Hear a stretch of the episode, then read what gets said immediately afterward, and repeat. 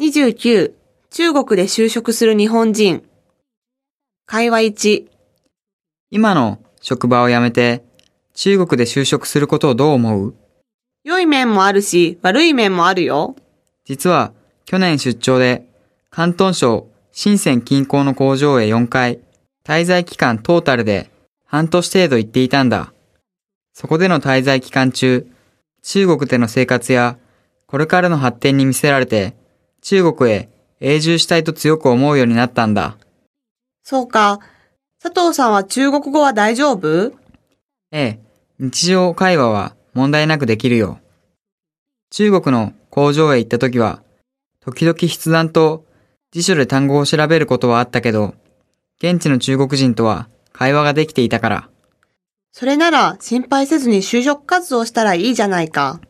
中国では日系の会社に就職したいので、これからネットで就職情報を収集してみるよ。高級でなくても構わないから。それならきっとぴったりした職が見つかるよ。まあ、どうなるかわからないけど、とにかく探してみるね。頑張ってね。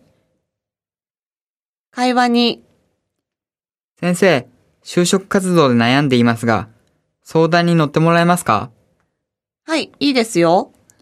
中国語を活かした仕事をしたいと思っていて、貿易商社を中心に就職活動をしてみましたが、なかなかうまくいっていません。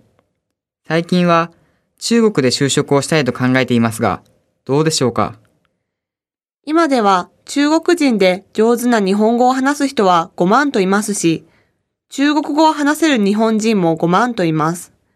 競争は結構厳しいです。つまり、就職なんですね。